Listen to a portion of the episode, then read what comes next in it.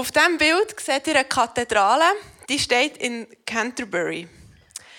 Ähm, was vielleicht noch spannend ist, über die Kathedrale zu wissen, dass die in ihrer 1300-jährigen Geschichte viermal ist zerstört wurde ähm, und das letzte Mal 1940 durch die deutsche Luftwaffe. Und immer ist sie wieder aufgebaut worden. Und ich glaube, das ist ein relativ aktuelles Bild, wie man sie heute sieht.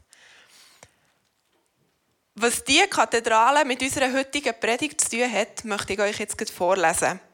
Am Eingang, wahrscheinlich dort irgendwo bei diesen Pfosten, hängt nämlich folgender Text.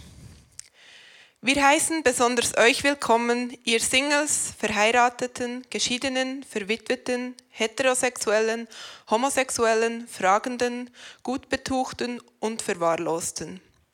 Wir heißen besonders euch willkommen, ihr schreienden Babys und aufgedrehten Kleinkinder.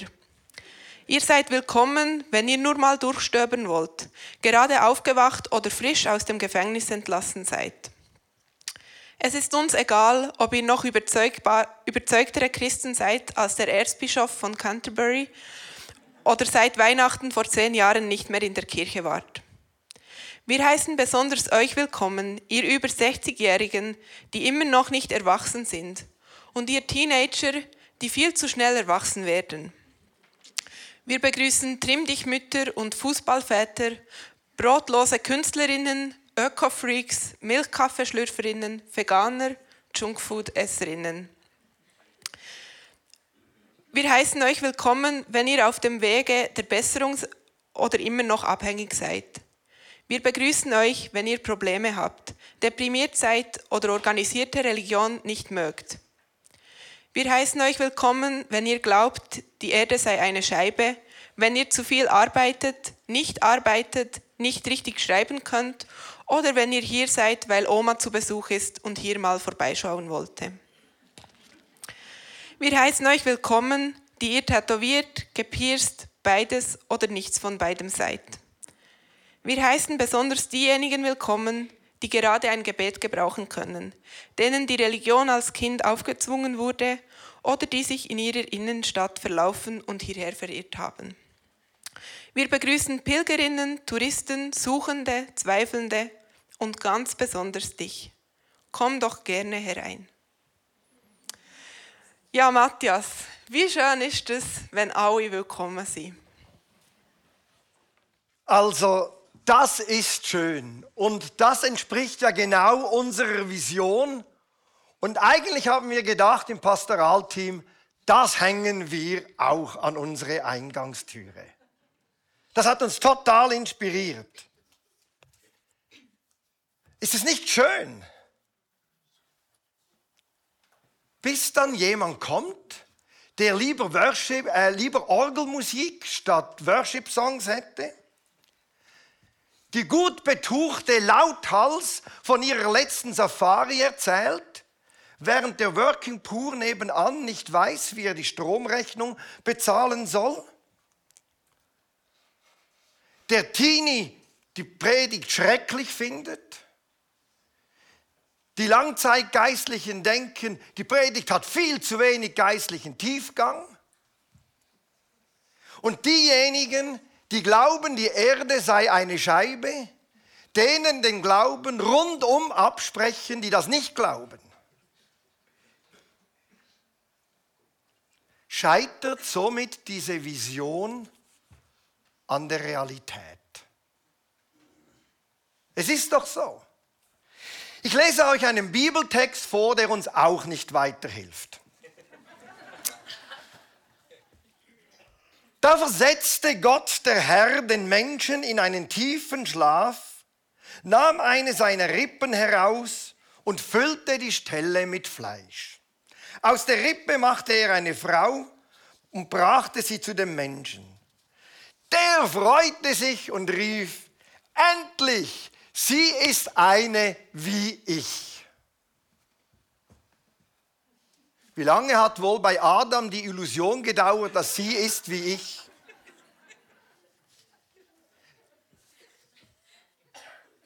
Das gab eine Bruchlandung. Der hat schnell gemerkt, die ist total Mensch wie ich, aber einfach total anders. Die ist überhaupt nicht wie ich. Und es stimmt halt, was Sandra am letzten Sonntag gesagt hat. Für das Menschsein in dem Sinn gibt es keine Normen. Da gibt es ganz verschiedene Sorten von Menschen. Und spürt ihr es? Plötzlich steht die Frage im Raum, ist es okay, so zu sein, wie der ist? Und ist es auch okay zu sein, wie ich bin? Ist es okay, wenn die reiche Frau erzählt, die gut betuchte, lauthals von ihrer Safari-Reise erzählt, ohne sich zu überlegen, wer sonst noch so in der Gemeinde sitzt, deren Lebensrealität vielleicht eine ganz andere ist als ihre? Ist es okay, wenn die Flat Earth Leute ihre Meinung lauthals kundtun? Und was setzen wir jetzt zum gemeinsamen Mittagessen vor? Nehmen wir jetzt Rücksicht auf die Veganer oder auf die Junkfood-Esser? Und bleiben am Ende doch entweder die einen oder die anderen wieder fern. Weil für die einen haben, die haben das Gefühl, ich passe doch nicht hinein. Und die anderen haben das Gefühl, hier passt ja alles rein. Das kann ja auch nicht sein. Und jetzt, wie weiter? Scheitert unsere Vision an der Realität? Zwei Randbemerkungen aus dem Schöpfungsbericht helfen uns, um zu einer Identität zu kommen, ohne auszugrenzen. Die erste, als Gott die Schöpfung in seiner ganzen Vielfalt schuf, schaute er jeden Abend an, was er gemacht hatte. Und jeden Abend sagte er, und siehe, es war gut. Und als er dann alles fertig hatte, also nicht nur das, nicht nur das, sondern alles in seiner Gesamtheit, da sagte er, und siehe, es war sehr gut. Also gilt für jeden von uns, für dich und für mich, das Prädikat gut. Es ist gut. Und für die Gemeinschaft gilt das Prädikat, es ist sehr gut. Das gilt für dich und mich. Das gilt, wie wir es gehört haben, für diejenigen, die soeben aus dem Gefängnis entlassen wurden, die Trimmdichtmütter, die Veganer, die Heterosexuellen, die Homosexuellen, Menschen mit Behinderungen werden auch immer definiert, was eine Behinderung sei. Das gilt für Veganer, das gilt für alle. Gut. Hier sind alle willkommen und angenommen, weil Gott über uns allen ausspricht. Gut, sehr gut. Wisst ihr, an Weihnachten hat ja die himmlische Worship Band lauthals über alle Felder und Menschen gesungen, Ehre sei Gott in der Höhe und Friede auf Erden an den Menschen, an denen Gott Freude hat. Die sind gut. Dieser Chor kam direkt aus der Gegenwart Gottes und hat sehr undifferenziert über allem gesungen unter den Menschen, an denen Gott Freude hat. Ja, dieser Chor wusste ja auch, was für Menschen auf Erden lebten. Da gab es den Kindermörder Herodes, da gab es tyrannische Sklavenbesitzer, da gab es perverse Kinderschänder. Nichts von all dem findet Gott gut. Aber offensichtlich schränkt das seine Freude über uns Menschen nicht ein und ändert nichts an seiner Aussage gut. Manchmal, ganz ehrlich, manchmal frage ich mich, wie Gott das kann. Also wie konnte der an Weihnachten einfach undifferenziert singen, Ehre sei Gott in der Höhe, Friede auf Erden unter den Menschen, an denen Gott Freude hat. Und nebenan geschehen all die schrecklichen Dinge. Aber er hat es getan. Wie auch immer, für uns heißt es, die andere Person mit ihrer Andersartigkeit ist gut, willkommen, ohne Wenn und Aber. Und das gilt für dich und das gilt für mich. Jeder von uns, wir alle, gehören in unserer Eigenart zu Gottes guter Schöpfung. Und in dieser Schöpfung gibt es Veganer, Extravertierte, Emmentaler, Großstädter, Zweifler und es gibt Verzweifelte. Alles. Sie alle sind da. Menschen mit Behinderungen, Menschen, die andere behindern, es gibt Öko-Freaks, es gibt gut Betuchte, es gibt Verwahrloste. Also sind sie da. Und Gott jubelt voller Freude. Über uns allen steht die Aussage, und Gott sah alles an, was er gemacht hatte. Und siehe, es war sehr gut. Das ist grundlegend. Das ist nicht verhandelbar. Bedeutet das nun, dass wir alles gutheißen und gut finden müssen, was auf dieser Erde passiert? Natürlich nicht. Wer kann ein solches brutales Massaker wie das, was am 8. Oktober stattgefunden hat, gutheißen? Das kann man nicht gutheißen. Genauso wenig wie man gutheißen kann, dass ein ganzer Landstreifen plattgewalzt und weggebombt wird. Man kann doch nicht Missbrauch, Betrug, Untreue, Rassismus, Geldgier gut finden.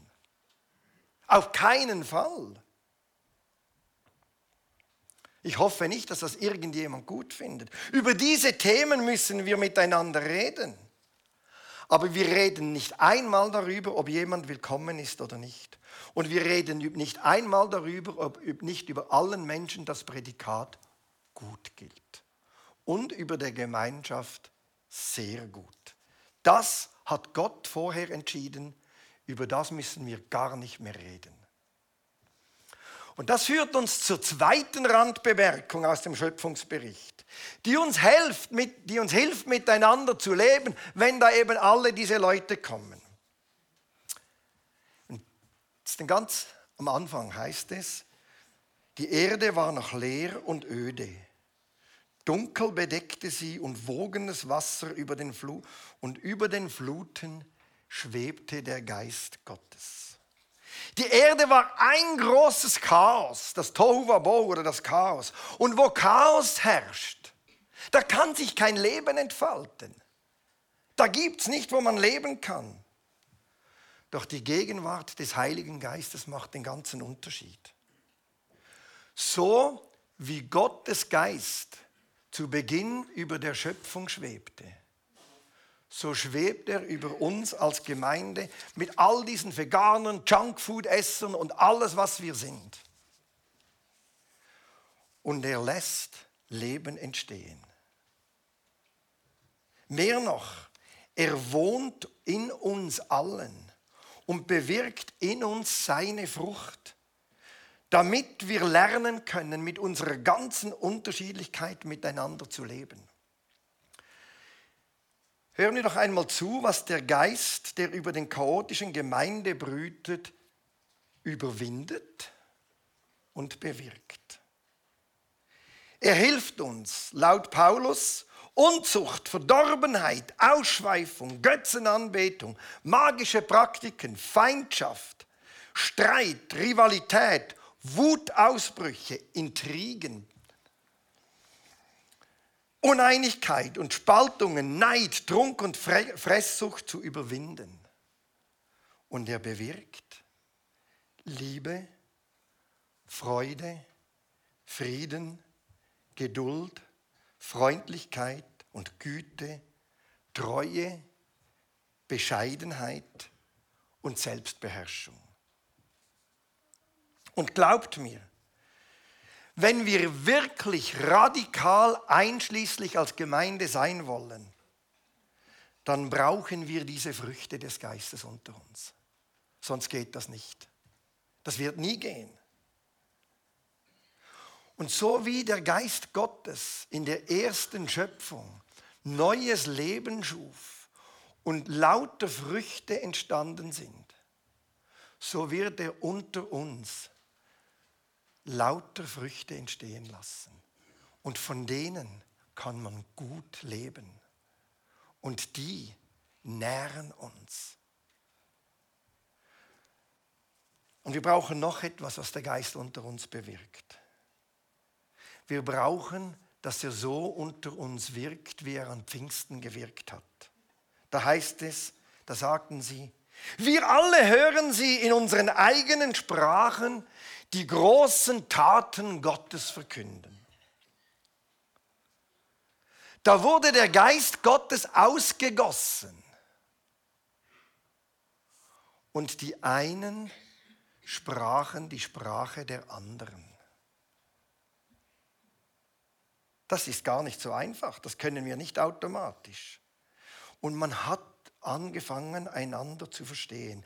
Der Geist Gottes half, dass diejenigen, die einander vorher ausgegrenzt hatten, weil sie einander nicht verstanden, oder wenn so Menschen zusammenkommen, ein Junkfood-Esser wird einen Veganer nie verstehen. Aber wenn der Geist Gottes ausgegossen ist über uns, lernen wir einander zu verstehen. Wir lernen von uns weg, auf den anderen zu schauen, zu hören. Wir lernen seine Sprache zu sprechen. Plötzlich beginnt der Veganer sich in die Welt des Junkfood-Essers hineinzuversetzen. Plötzlich merkt unsere reiche Frau, dass es in der Gemeinde noch andere Leute hat, die eine andere Lebensrealität haben. Und sie beginnt ihre Sprache zu lernen, zu sprechen. Und die Menschen verstehen einander. Und dann kann eben in der Gemeinde eine reiche Person, ein Working Poor zusammen sein. Da können die total überzeugte Christin sich in die Welt des Zweiflers hineinversetzen, weil sie diese Sprache lernt, durch den Geist zu, zu sprechen. Das ist nicht einfach. Das ist im wahrsten Sinn des Wortes hochexzentrisch ich bin nicht mehr das Zentrum, wenn der Geist über uns brütet, sondern ich mache dich zum Zentrum. Das ist Exzentrik. Also von daher brauchen, ist es gut, wenn wir eine exzentrische Gemeinde sind. Und ich kann euch sagen, es funktioniert. Ich habe das vor etwas als über 20 Jahren sehr eindrücklich erlebt. Ich war damals in Los Angeles an einem internationalen ökumenischen Treffen mit etwa 150 Vertretern aus allen Kirchen rund um den Globus. Also da gab es Vertreter vom Vatikan, da gab es die verschiedenen evangelischen Allianzen, die da waren, da waren die Orthodoxen aus Ägypten, aus Griechenland, aus Russland, da waren Latinos, da waren Asi Asiaten, da waren Afrikaner, Lutheranen, Anglikaner. Und da war ich als Vertreter der Pfingstkirchen von Europa. Weiß auch nicht mehr ganz, wie es dazu gekommen ist. Ihr könnt euch auf jeden Fall vorstellen, dass diese Gruppe kaum hätte unterschiedlicher sein können. Die Vorstellungen, was es heißt, Christ zu sein, die lagen so auseinander. Die Vorstellungen, wie man Gottesdienst feiert, wie man die Bibel versteht, die lagen Lichtjahre auseinander. Und man sprach ja buchstäblich ganz verschiedene Sprachen. Und deshalb redeten wir die ersten zwei Tage über keines dieser Themen. Über keines. Alle 150 Anwesenden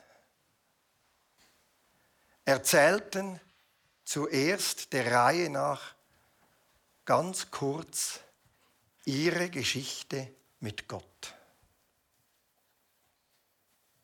Und glaubt mir, das veränderte alles. Wenn man die Anglikanerin hört, ihre Geschichte mit Gott zu erzählen, dann den afrikanischen Lutheraner, die Latino-Methodistin, den koptisch-orthodoxen Priester aus Kairo, der unter Tränen die Amerikaner angeschaut hat und gefragt hat, was kommt ihr zu uns nach Ägypten und evangelisiert uns. Seit 1700 Jahren werden wir verfolgt und bezeugen Christus in unserem Land. Kommt mit uns und lernt von uns. Es war still. Wenn man das gehört hat, ja, man hat immer noch unterschiedliche Ansichten, wie man Gottesdienst feiert. Ja, man hat immer noch ganz unterschiedliche Vorstellungen über das Christsein. Aber das verschwand, das wurde bedeutungslos. Ich habe gehört, wie du Gott erlebt hast und du hast gehört, wie ich Gott erlebt habe. Wir haben einander erzählt, wie Gott in unserem Leben wirkt. Und genau das müssen wir. Genau das müssen wir. Die Öko-Freaks mit den Junkfood-Leuten, die Homosexuellen mit den Heterosexuellen, die Gutbetuchten mit den Working Poor. Einfach nur einmal zuhören. Wie heißt es am Pfingsten? Wir hören sie alle in unserer Sprache, die großen Taten Gottes preisen. Hören wir einander zu, wie wir Gott erlebt haben. Und ja, die Art, wie wir vielleicht Christ sind, ja, die Art, wie wir die Bibel verstehen, das wird unterschiedlich bleiben. Ja, das wird so sein. Aber wir wissen, wie wir Gott erlebt haben. Und ja, manchmal kann ich nicht verstehen, wie Gott im Leben einer anderen Person wirkt. Glaubt mir, in der Weihnachtsgeschichte konnte Elisabeth bis zum Schluss nicht ganz nachvollziehen, wie Maria Gott erlebt hat. Wie soll das gehen, dass jemand schwanger wird? Aber sie hat das Wirken Gottes darin erkannt. Sie hat es gesehen. Und sie hat es anerkannt. Und das können wir. Das können wir. Auch wenn wir einander nicht verstehen.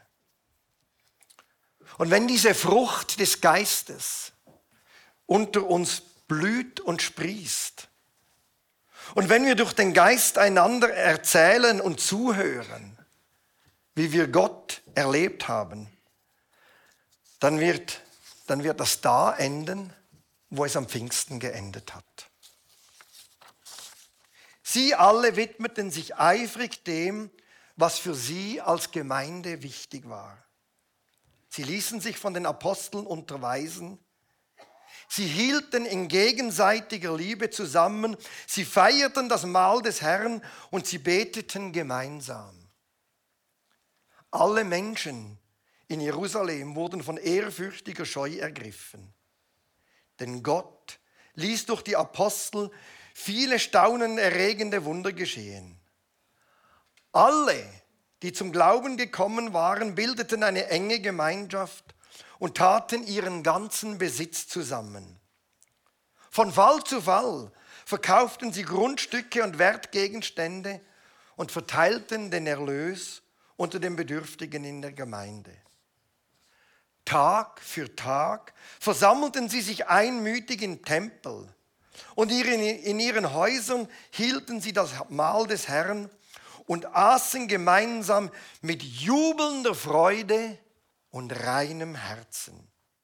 Sie priesen Gott und wurden vom ganzen Volk geachtet.